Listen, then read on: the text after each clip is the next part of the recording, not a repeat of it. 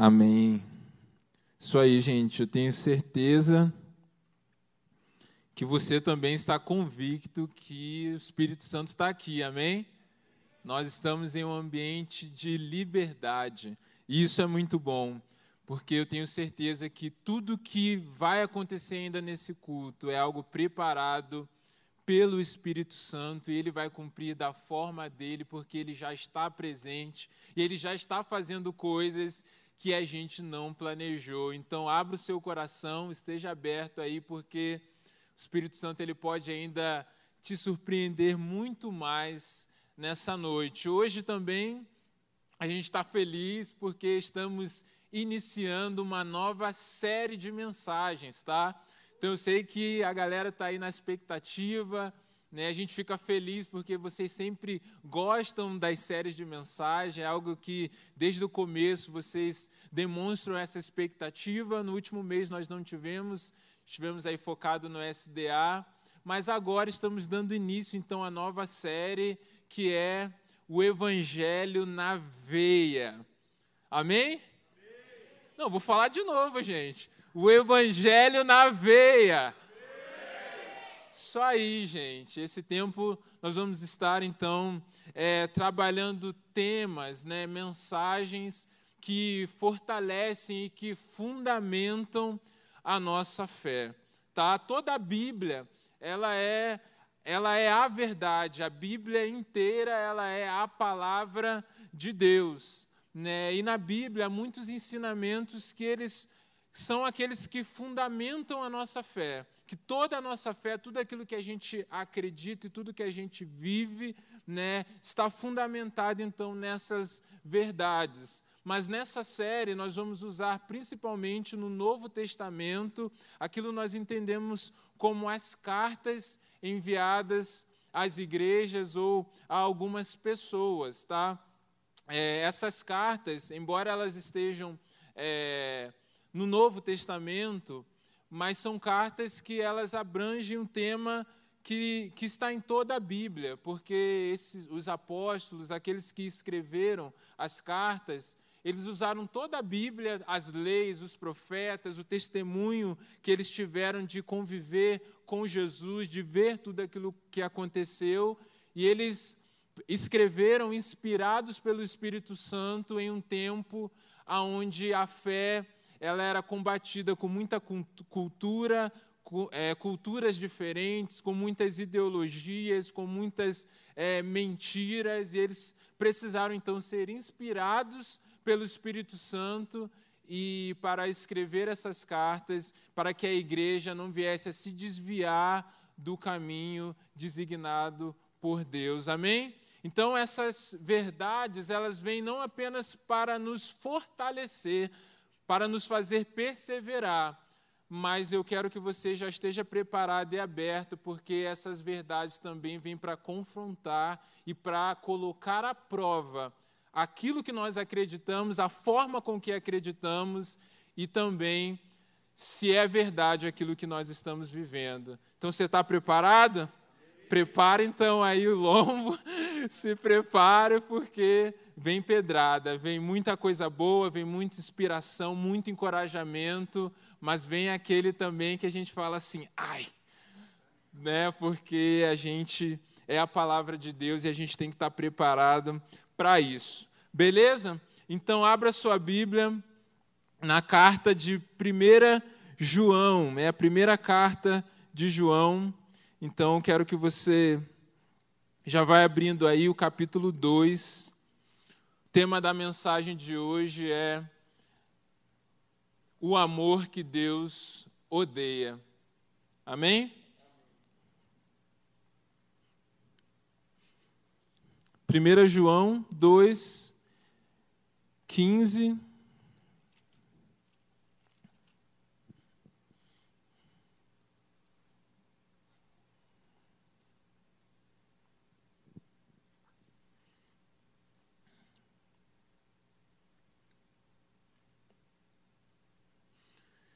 diz assim, 1 João 2, versículo 15 ao 17. Não amem o mundo, nem o que nele há. Se alguém ama o mundo, o amor do Pai não está nele. Pois tudo que há no mundo, a cobiça da carne, a cobiça dos olhos e a ostentação dos bens, não provém do Pai, mas do mundo. O mundo e a sua cobiça passam, mas aquele que faz a vontade de Deus permanece para sempre. Amém? Os poucos versículos aí, mas que já nos ensinam muita coisa. Você lembra que na série dos quatro amores, o pastor Jefferson ele trouxe uma palavra é, trazendo sobre o que é o amor. E nessa palavra, algo que nos marcou bastante foi é, entendermos que Deus é amor, mas o amor não é Deus. Né? E o amor, ele não pode se tornar um Deus nas nossas vidas porque ele se torna um ídolo. E tanto que o amor não é Deus, que existe um amor que Deus não gosta. Existe um amor que Deus ele abomina.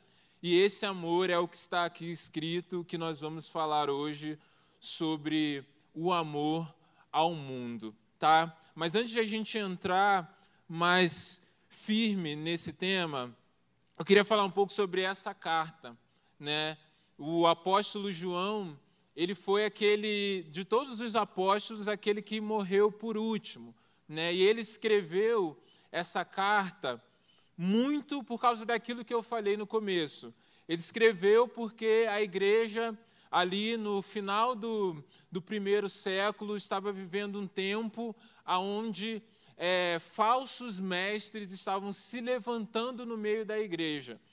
Pessoas que viveram como igreja, estavam vivendo como corpo, mas que estavam se aproveitando de estar no meio da igreja para trazer ideologias e filosofias de fora.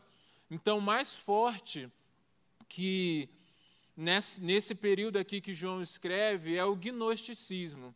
O que que o gnosticismo ele defendia? Eles entendiam que a matéria ela era má e que só o espírito era bom.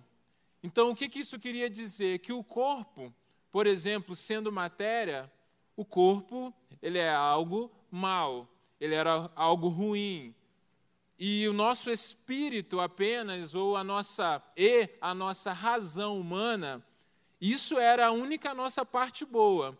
Então, eles entendiam que, na verdade, o nosso espírito e a nossa razão humana estavam presos, eram reféns do nosso corpo, e o objetivo da nossa vida era o que então? Era libertar o nosso espírito e a nossa razão do nosso corpo, que é mal. E a forma pela qual nós poderíamos fazer isso é através do conhecimento esse conhecimento que você poderia desenvolver ou adquirir a partir de um ritual, a partir de uma iniciação, então, na filosofia gnóstica. Era isso que eles entendiam e defendiam. Mas isso ia contra a muitas coisas que a igreja acreditava e que nós mesmos acreditamos. Então, por exemplo, se a gente pensar Deus, ele criou todas as coisas. Então, todo o mundo, né, enquanto matéria, também foi criado por Deus. E Deus olhou e deu o diagnóstico. Deus falou: é bom. E Deus criou o homem e disse: é muito bom. Então, o entendimento, a gente já vê que isso é um, um falso né, entendimento, que isso é um engano porque vai contra aquilo que nós acreditamos a partir da criação. Mas ainda tem mais coisas, mais sérias e mais importantes, como, por exemplo, a encarnação de Cristo. Né? O Evangelho mesmo, João vai falar no seu Evangelho que no princípio era o Verbo, o Verbo estava com Deus e o Verbo era Deus. Né? Tudo o que foi feito, sem ele nada do, sem ele, nada do que foi feito se fez. Nele estava a vida e a vida era a luz dos homens. E o Verbo se fez carne e habitou entre nós, e vimos a sua glória como unigênito do Pai, cheio de graça e de verdade. Então, se a matéria é má, se o corpo é mau, e Deus, Jesus, ele é um ser divino, Jesus ele não poderia ter encarnado. Então eles não acreditavam na humanidade de Jesus. Então Jesus ele não poderia ter sofrido e morrido e ter derramado o seu sangue no nosso lugar como um sacrifício substitutivo, porque ele não foi homem. Então é mais uma coisa, uma heresia que se iniciava no meio da igreja para corromper e para enganar os cristãos daquela época. Mas também uma terceira muito séria é algo que tem a ver com o comportamento moral da igreja daquela época, e até esse fator que vai fazer mais sentido para aquilo que nós vamos aplicar hoje, porque muitos daquela época que entendiam que a matéria, o corpo, era mal e o espírito era bom, eles faziam uma separação dessas coisas. Ora, se o espírito já é bom e só o corpo que é mal, o pecado que eu cometo no corpo não tem nada a ver com o meu espírito. Ou seja, eu posso viver uma vida totalmente imoral, porque isso não afeta em nada o meu corpo. O pecado que eu cometo no corpo, ele não me afeta espiritualmente, e a gente sabe que isso também é um engano. E João ele vai combater isso de várias maneiras. A gente vai ver no livro ele falando: olha, isso que vos acabo de escrever é acerca do que vos procuram enganar. No capítulo 2, versículo 26. No capítulo 4, versículo 2 e 3, ele vai dizer: olha. Nisto reconheceis o Espírito de Deus, todo espírito que confessa que Jesus Cristo veio em carne é de Deus, e todo espírito que não confessa Jesus não procede de Deus, pelo contrário, este é o espírito do anticristo. Então, João, ele vem nessa carta mostrar um, um retrato do que é ser um verdadeiro cristão. E é muito interessante a gente começar por essa carta, porque João aqui ele quer tirar todo mundo de cima do muro. O Espírito Santo ele inspira João para separar os homens dos meninos. Aqui ele não está preocupado, a Bíblia não está preocupada, o Espírito Santo não está preocupado em falar assim, ah, é mais ou menos, é, é morno. Não. Aqui os termos que o Espírito Santo usa João para expressar é luz ou trevas. Ou é o Espírito de Deus ou é o Espírito do Anticristo. Ou você é filho de Deus ou você é filho do diabo. São essas as palavras que João usa para descrever um cristão verdadeiro. E aqui no texto que nós lemos, então, ele vai dizer: ou você ama a Deus, ou você ama o mundo. Porque se você ama o mundo, o amor de Deus ele não está em você. Ele está dizendo: as duas coisas não vão conviver juntas. Você precisa sair de cima do muro, porque um cristão verdadeiro, ele vai amar a Deus e ele vai abandonar as coisas do mundo, e aquele que não ama a Deus, ele vai viver segundo os padrões, segundo as cobiças do mundo.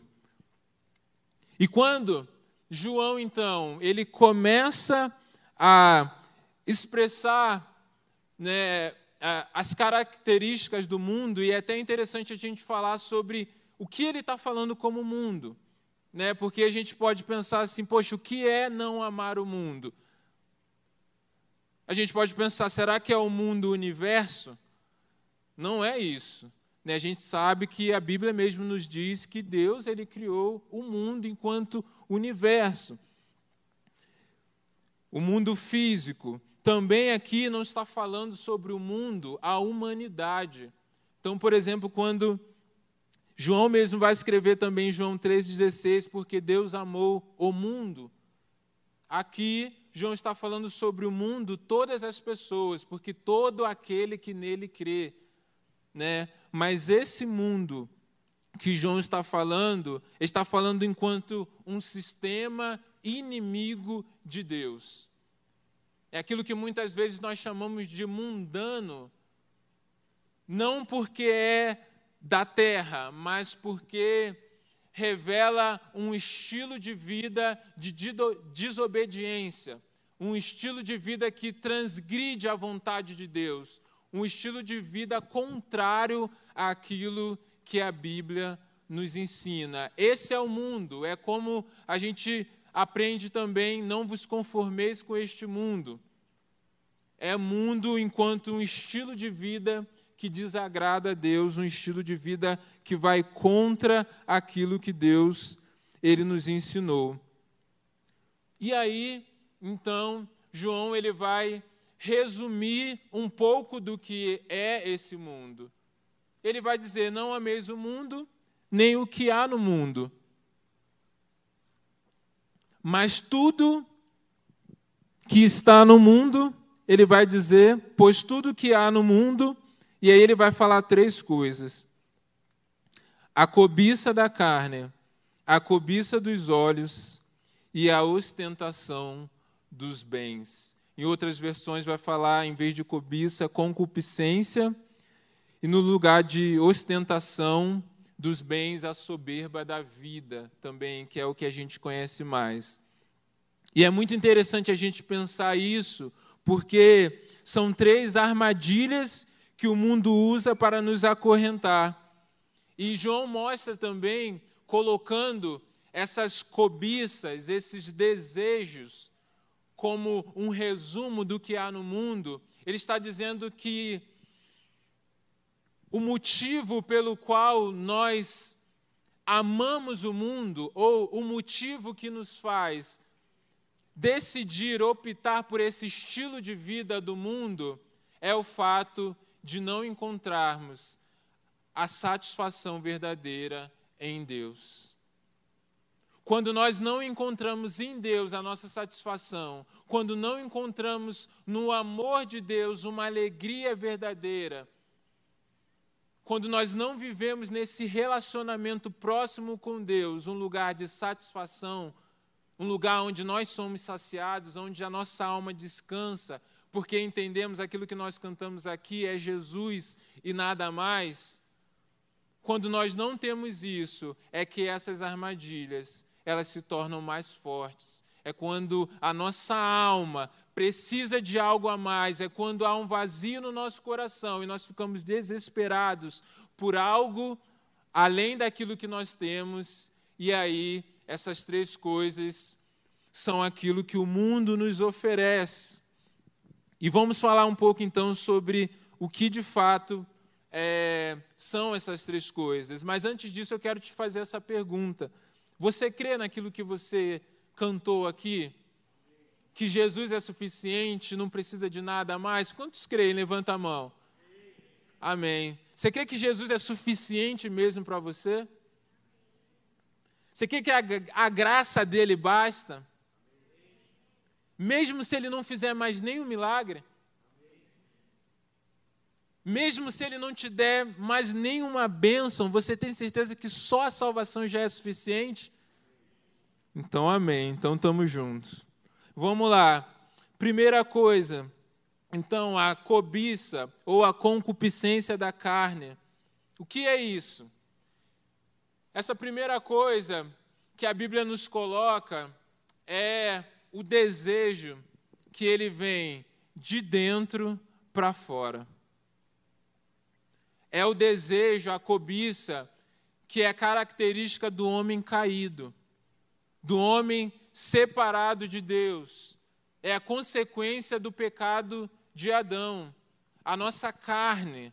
Esse desejo que vem é, de dentro para fora, que seria então a cobiça da carne, a nossa vontade mesmo de pecar. Né? E o que é pecado? Pecado significa errar o alvo, significa estar fora do propósito para o qual fomos criados. E a Bíblia nos ensina que é o ato de transgredir a vontade de Deus. Primeira coisa, então, concupiscência da carne aponta para uma vida de pecados. É quando eu sei o que é a vontade de Deus, eu sei o que é certo e o que é errado, eu sei o que Deus espera de mim, mas o meu desejo é mais forte do que aquilo que o Espírito e a palavra de Deus me inspiram a fazer.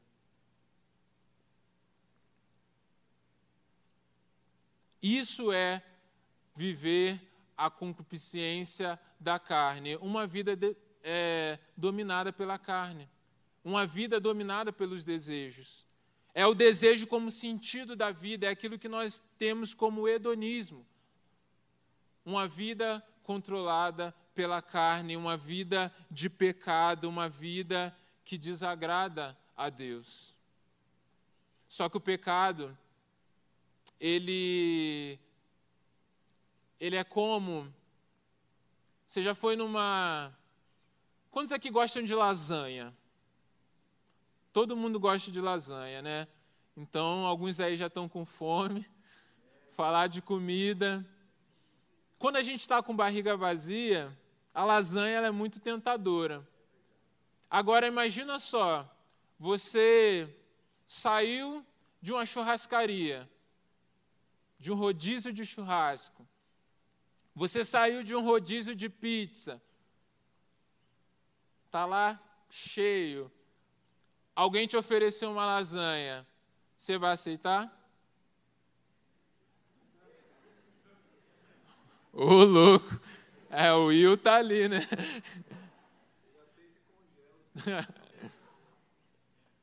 Sei que tem a galera aí que é um pouco mais animadinha, né?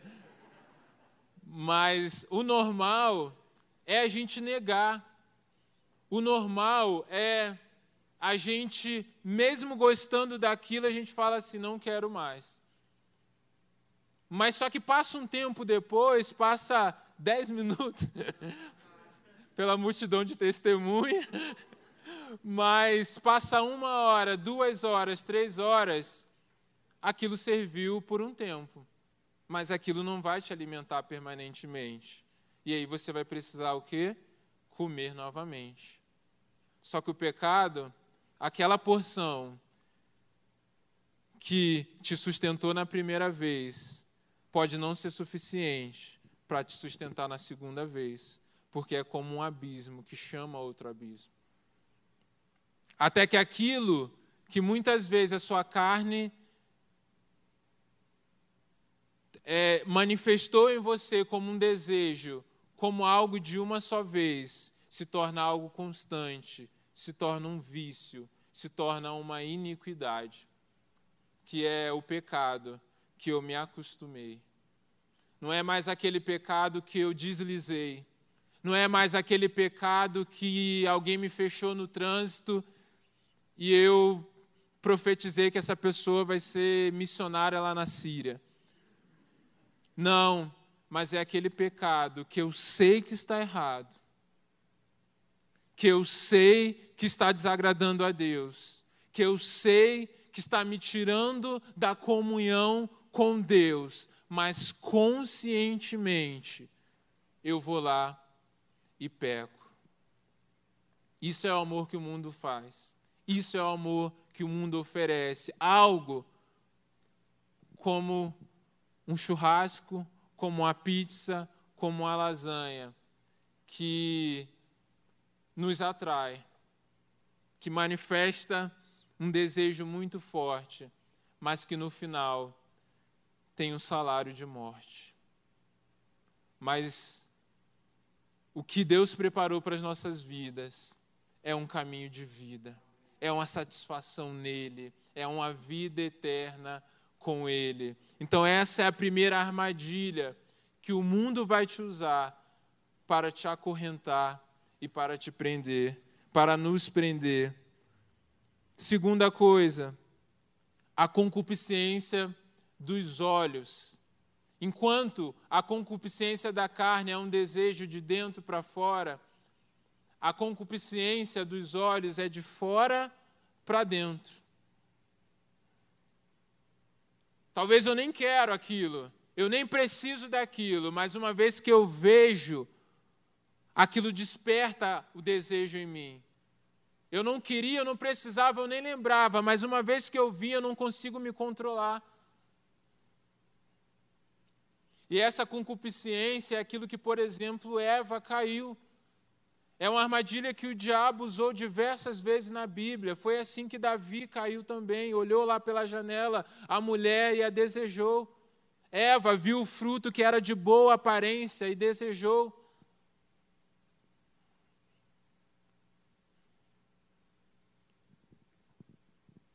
E é por isso que a Bíblia diz também que se os nossos olhos forem bons, todo o resto será bom. Mas quando os nossos olhos estão naquilo que é do mundo, coisas que vão nos fazer mal, mas que têm uma boa aparência, vão nos atrair. E nós estamos frágeis diante dessas tentações. É nesse lugar, por exemplo, que nasce a inveja,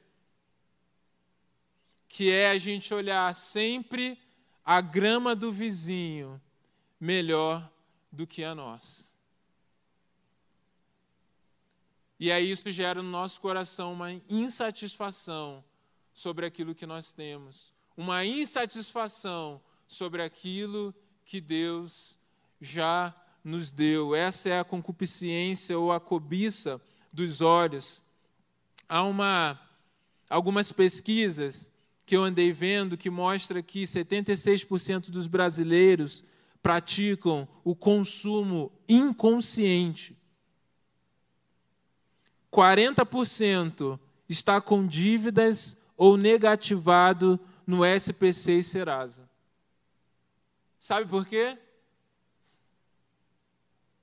Eu não preciso, mas eu passei lá naquela loja e vi aquele negócio. E aí, mesmo não precisando, mesmo não sendo uma necessidade, eu pego, não, porque eu acho que isso vai trazer satisfação. E aí eu compro. E aí eu uso, mas no outro dia eu saí e vi uma outra coisa. Aí eu olho para mim, poxa, eu acho que esse aqui não está mais legal. Eu preciso de mais, e mais, e mais, porque o que eu vejo, eu acho que é o necessário eu acho que eu preciso para ser feliz, eu acho que eu preciso para ficar satisfeito. E eu começo a entrar nessas coisas. Quando nós vemos, por exemplo, um comercial de bebida alcoólica, como que é? É um monte de gente triste? Não. Um monte de gente feliz. Não tem uma pessoa feia. É todo mundo bonito geralmente tocando um pagodinho, para mostrar que estão em festa. Está todo mundo sempre celebrando, geralmente numa praia também. Todo mundo feliz, aquela imagem de uma vida ótima. Por que os comerciais são assim? Para mostrar para você que se você consumir aquela bebida, é esse vai ser o retrato da sua vida para mostrar para você que aquela bebida vai trazer aquele nível de satisfação. Se você consumir aquilo, a sua vida vai ser só alegria, só festa. Agora eu te pergunto: pergunta para um filho que teve um pai alcoólatra, qual é a verdadeira realidade do álcool?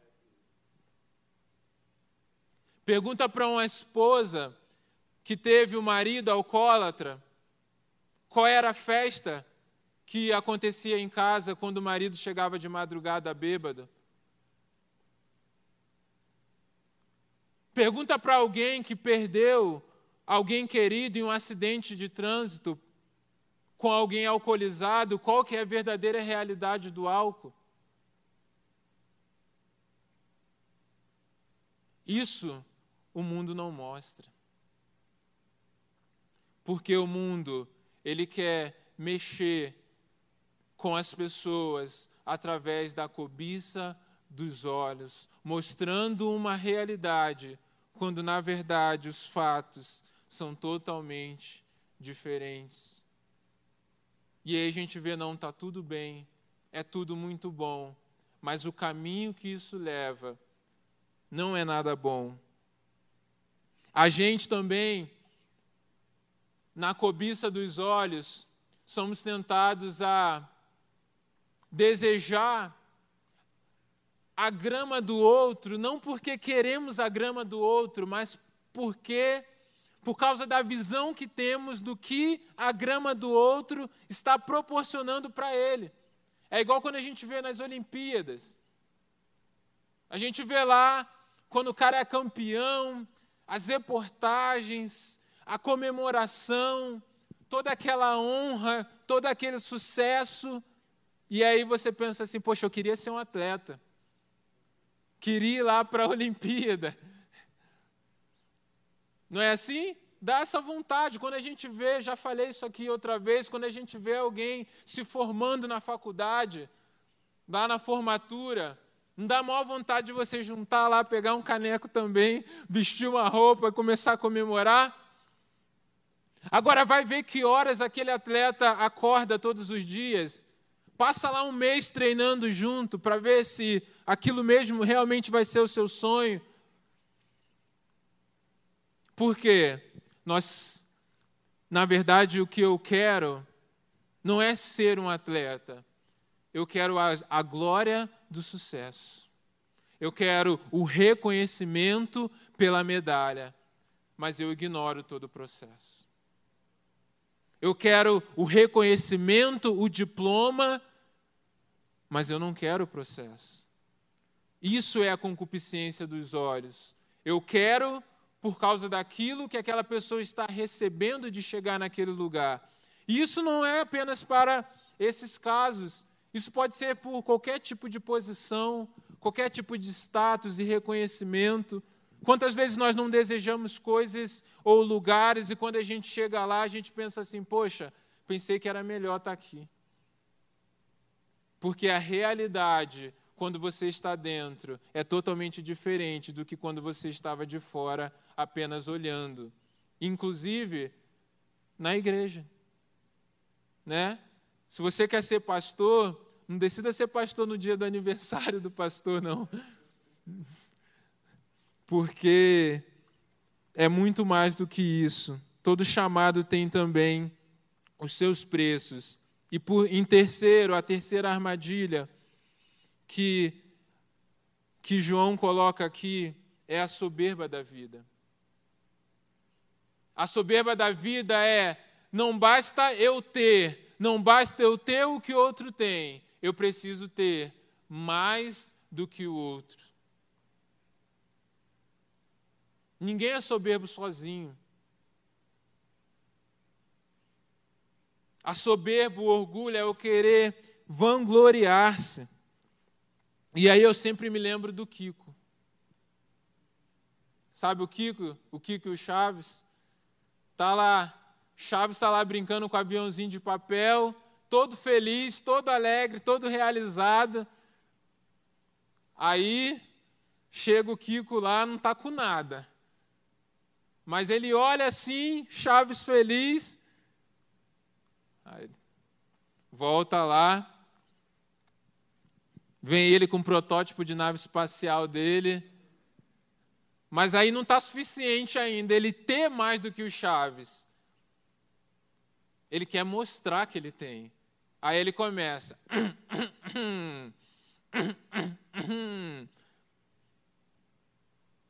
Isso é a soberba da vida. Isso é a ostentação dos bens. Uma vida realizada em ter mais do que alguém ter mais do que as pessoas. É mais uma armadilha do mundo que pode roubar o nosso coração e que pode nos tirar do amor de Deus.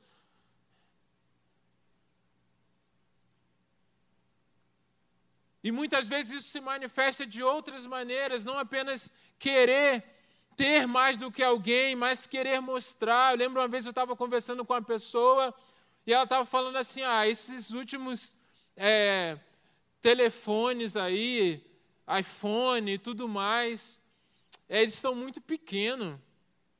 Eu falei, como assim? Eu falei, ela falou, é, os outros, tem outros é, celulares de outras marcas que são mais baratos e eles são maiores. Eu falei, mas não é o tamanho que determina o preço.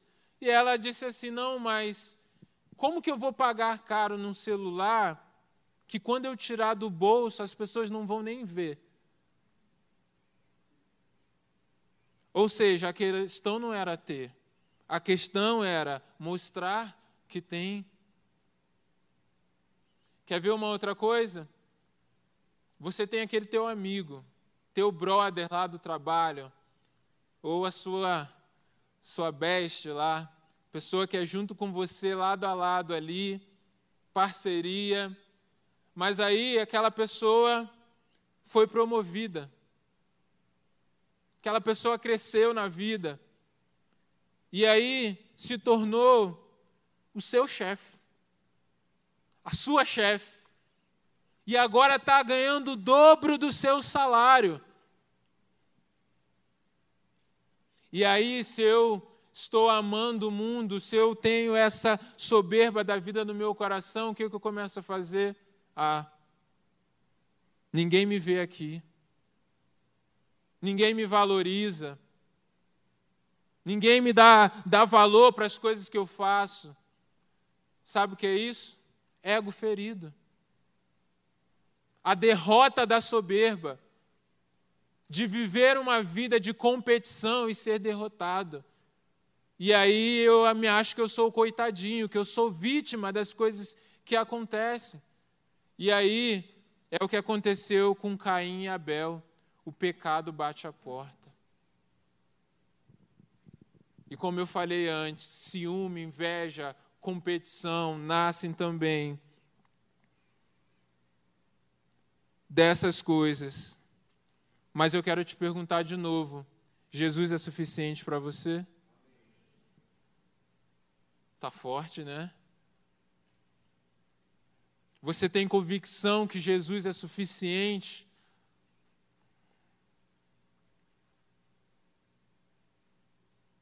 Porque ou nós amamos a Deus, ou nós amamos o mundo.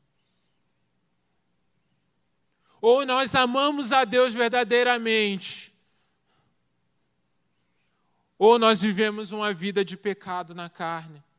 Ou nós amamos a Deus, ou nós somos dominados pelas coisas que atraem os nossos olhos. Ou nós amamos a Deus, ou nós, nós tentamos viver uma vida de aparência que demonstra algo para as pessoas, uma vida que busca reconhecimento, sucesso. Você tem sonhos, você tem objetivo, você tem focos, você já pensou por que de fato você quer isso? Você já pensou por que de fato você está na faculdade que você está? Você já pensou por que de fato você está no namoro que você está?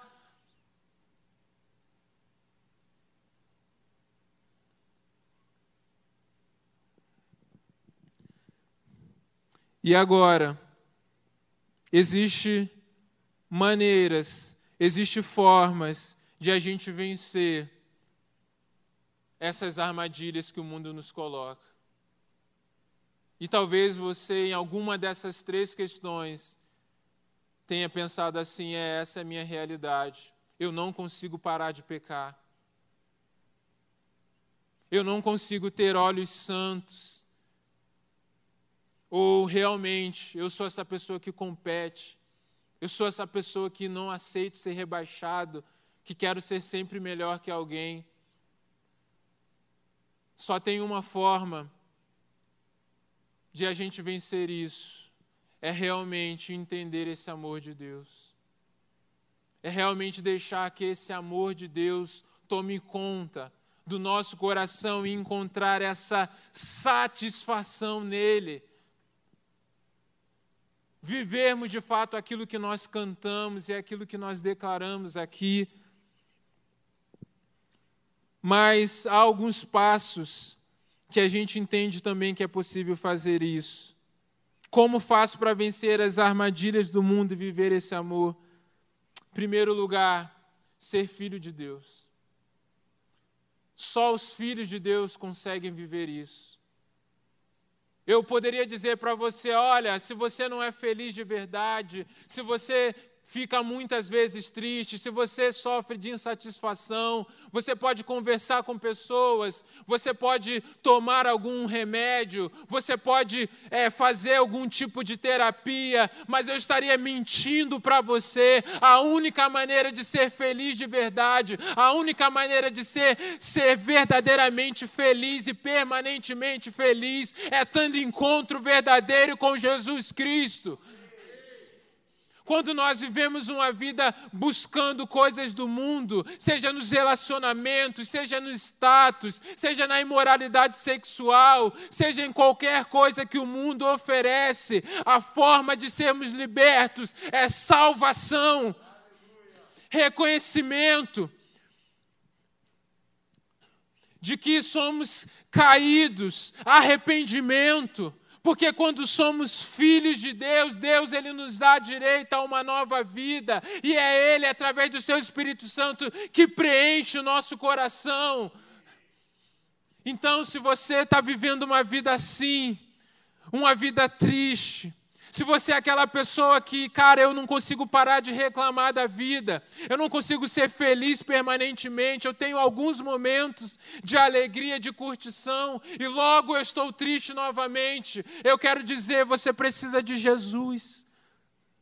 Você precisa abrir o seu coração para Ele verdadeiramente. Você precisa confessar que Ele é Senhor da sua vida. Porque quando nós fazemos isso, convidamos Ele para ser parte da nossa história e tomar controle da nossa vida. Ele é quem nos preenche, porque Ele é o pão da vida. Esse é o primeiro passo, entregar a sua vida totalmente a Jesus e viver esse amor. Segunda coisa, vivermos um relacionamento íntimo com Ele. É só nessa intimidade. Porque é na intimidade que eu o conheço e eu entendo o privilégio que é representá-lo. Quando eu não tenho relacionamento íntimo, relacionamento verdadeiro com Jesus, eu sou como na parábola do filho pródigo, aquele filho que ficou em casa. Um filho que estava em casa, um filho que tinha tudo que era do pai, mas ele não sabia que era dele. Ele não sabia do privilégio e ele estava insatisfeito em casa porque não sabia que na casa do Pai ele tinha direito a tudo que era do Pai. Em Deus, quando somos filhos de Deus, nós temos direito a tudo que Ele preparou para nós, a tudo que é do Seu reino. Mas se não nos relacionamos perto com Ele, nós optamos pelas coisas do mundo, porque não temos coragem de acessar nele aquilo que temos como direito. A santidade, a pureza, isso é o direito que Deus nos deu. Isso é um presente de Deus. Eu me lembro quando eu era criança. E aí eu fui convidado na minha cidade para representar o prefeito no desfile da cidade no aniversário.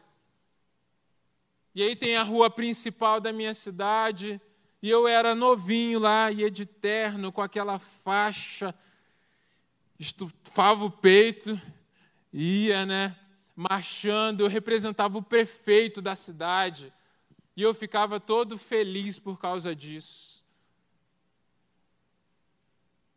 Mas hoje, eu entendi de Deus que eu tenho o privilégio de, através do meu caráter, representar o Rei dos Reis, o Senhor dos Senhores, aquele que é soberano sobre toda a terra.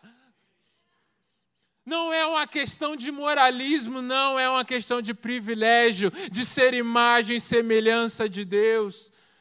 E eu consigo viver isso quando eu tenho uma vida de intimidade próxima a Ele. E em terceiro, esse amor se manifesta na minha vida, esse amor de Deus, na maturidade. O mundo e sua cobiça passam, mas aquele que faz a vontade de Deus permanece para sempre. Maturidade, porque ela nos faz saber esperar o que é eterno e nos faz aceitar os não que Deus nos dá. Eu vou usar um exemplo para você de uma ilustração que eu ouvi uma vez que me ajuda a entender isso. Imagina você você tem um filho, mas você deixa seu filho em casa e você vai lá no mercado comprar comida para fazer o almoço. E aí você compra a comida, você vai fazer a compra do mês, você lembra do seu filho, você já compra alguns biscoitos lá que ele gosta. E aí você, quando está saindo do mercado, te aborda uma criança numa realidade de rua. E aquela criança diz assim para você: Olha, eu estou com muita fome. Você pode me dar um biscoito? O que, que você vai fazer? Você vai pegar aquele biscoito e você vai dar para aquela criança. Porque com o nível de relacionamento que você tem, essa é a maneira que você pode ali demonstrar amor, dando comida naquele momento. E aí você dá e você vai para sua casa. Quando você chega em casa, seu filho que está lá, na hora do almoço, ele vai pedir: Papai ou mamãe, me dá esse biscoito. E aí você vai falar assim: não. Por quê? Porque está na hora do almoço. Eu vou preparar um almoço. E o almoço é aquilo que realmente vai te alimentar. O nível de relacionamento, não preciso te dar o biscoito agora, porque eu tenho algo melhor. Cara, isso fez muito sentido para mim no papel de Deus nas nossas vidas. Porque às vezes aquilo que nós estamos desesperados, pedindo, chorando, reclamando, murmurando e tristes para Deus. E a gente está falando, Deus, por que o Senhor está dizendo não, o Senhor não me ama? Deus está falando assim: não, você é meu filho. E na minha casa você não tem apenas biscoito, mas você tem café da manhã, almoço, café da tarde, janta, não apenas para hoje, não apenas para um momento ocasional de um encontro no estacionamento. Não, você tem de mim o suficiente para toda uma eternidade. Isso é a maturidade de entender que é filho de Deus, um relacionamento íntimo e um relacionamento maduro com Ele. A criança não entende, mas a partir do momento que ela amadurece, ela vai entender que o que o pai fez sempre foi o melhor. Os nãos que Deus te deu sempre foi o melhor. Feche seus olhos. Eu queria que você não desviasse a sua atenção disso, mas eu queria que você refletisse sobre algumas coisas. Feche os seus olhos agora e reflita no seu coração se talvez não existe alguma semente de insatisfação na sua vida. A cobiça da carne, a cobiça dos olhos e a soberba da vida, se tornando em um ciclo de insatisfação e de tristeza constante, falta de alegria, porque a verdade é que é bem provável que Deus não realize todos os seus sonhos. É bem provável que muita coisa que você ora hoje, você não receba de Deus. É bem provável que muita coisa que você dá muito valor, Deus não valorize, não está preocupado em te dar.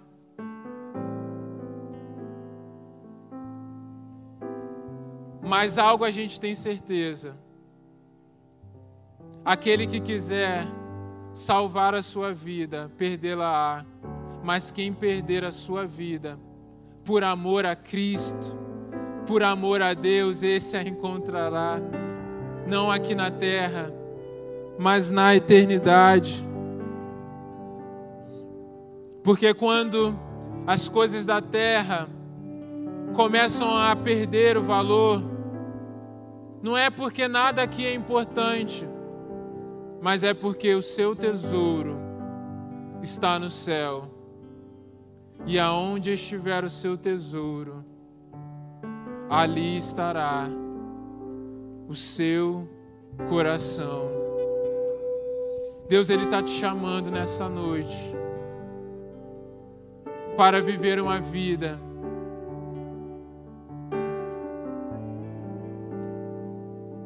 separado do mundo. E Deus ele te convida para um posicionamento diferente com ele. Porque as duas coisas não vai dar para conciliar. Ou você ama a Deus, ou você ama o mundo. Ou eu sou filho de Deus, ou eu sou filho do diabo. Ou eu vivo nas trevas, ou eu vivo na luz. E Deus te chamou para viver na luz.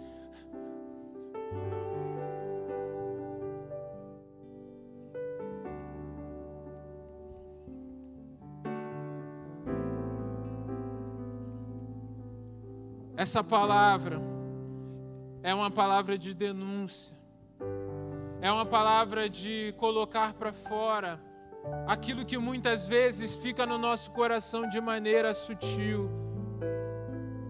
Por isso, o único convite aqui nessa noite é para o arrependimento. O único convite aqui nessa noite é para renúncia. Não há nenhum convite para você receber nada aqui nessa noite. É só para deixar. É só para quebrar. Mas eu consigo ver vasos sendo quebrados aqui. Eu consigo ver coisas valiosas aqui sendo deixadas no altar. Mas eu consigo ver corações libertos agora. Tem pessoas aqui que achavam que precisavam de muitas coisas para serem felizes. Tem pessoas aqui que estavam dando tudo por uma coisa apenas, achando que era isso. Mas Deus hoje está falando: você não precisa. Você já tem tudo na minha casa, eu já planejei tudo. Então, começa a deixar no altar agora.